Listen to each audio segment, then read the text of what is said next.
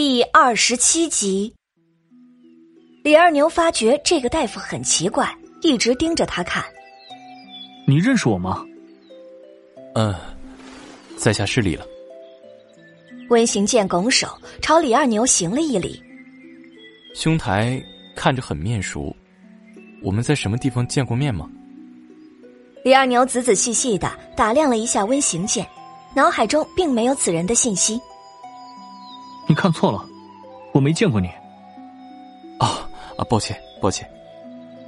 温行健急忙道歉，心里还在思考，此人的气质根本不像是山里长大的。李二牛觉得此人给自己的感觉很不好，拉着小西和小川朝着温行健抱拳。天色已晚，我们就不留了，告辞。说完，独留温行健在风中凌乱。我这是被人讨厌了。就在温行健准备跟上去的时候，他的书童跟了上来。少爷，家中急信。温行健接过信件，打开，是父亲的字，写道：“京中有变，速回。”温行健收好信件，走，回客栈收拾行李回京。望着董小西三人离去的方向。温行健总有一种未来还要再见面的预感。我们下次有机会再见了。董小西三人在山上过着自己悠闲的日子，在董小西的指挥下，李二牛终于完成了大棚的建设。董小西最近一直在想要把董小川送到镇上的书院读书，他和李二牛商议了很久，还是想要去县衙找县太爷。希望能够给小川一份推荐信。董小西近期采了药材，做了一些药丸，恰逢到了去施针的日子。小西带着小川去了县城，二牛留在家里把菜籽种下。县太爷夫人见到董小西和小川，很高兴的把他们请进了屋中。董小西问了孩子的情况，夫人很高兴的告诉小西，最近头疼都没有发作。而且明显的开始认识周边的人了。董小西施完针后，被大夫请到了前厅。他刚踏进门槛，就看到一位年纪很轻的少女，梳着妇女的头型，面若银盘，珠圆玉润，穿着一身宽大的淡青色长襦，小腹处高高隆起，瞧着竟是快要临盆了。这就是我向你提起的小神医。县太爷夫人朝着那位孕妇介绍董小西。小西，这位是郭夫人，已经八个月的身孕了。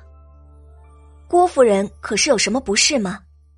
董小西看到这个场面，就知道面前的郭夫人应该家世不错，要不然县太爷夫人不会平白无故的介绍给自己认识。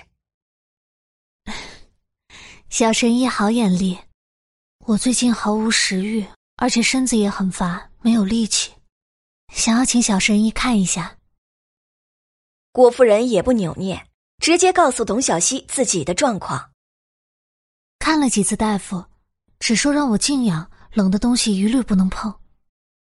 夫人有孕在身，生冷的东西自然要忌口，且伸出手来，让民女把一下脉。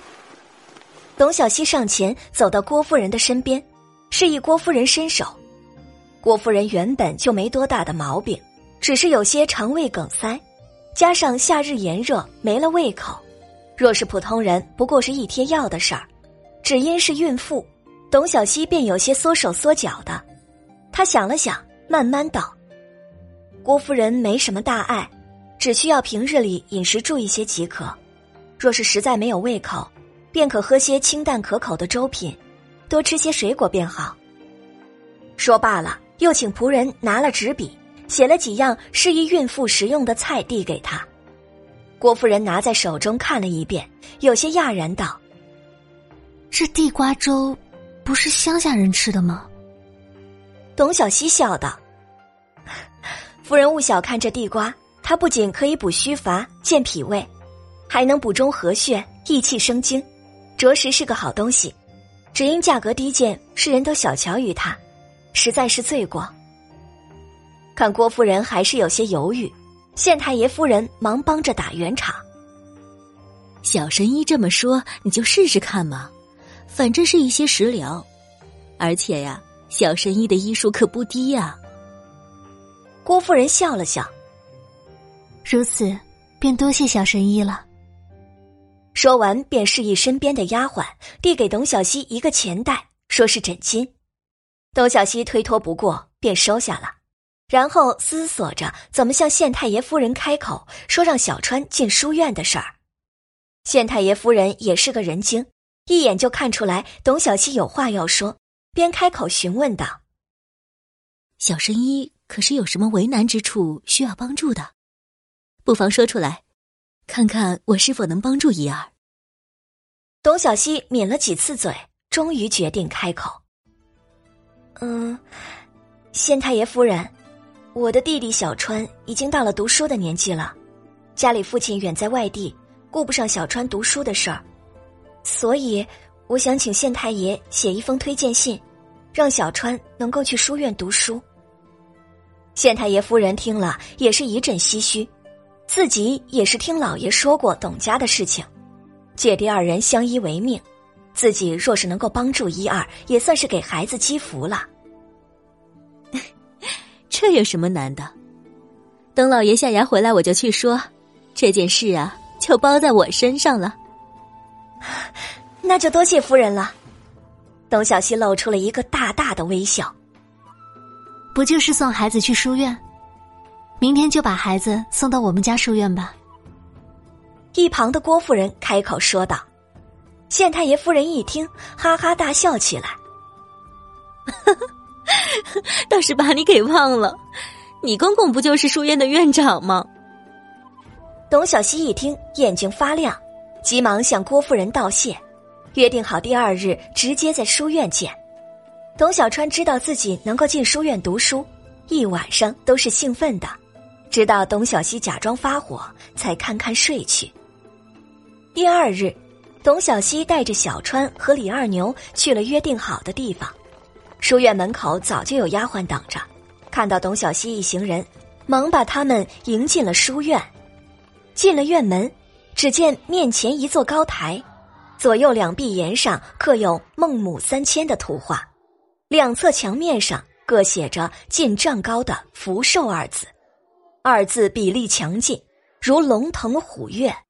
一切事情都很顺利。董小希只是想着小川入学后便要在书院住下，日后相见再不如往日方便，心中有喜有忧。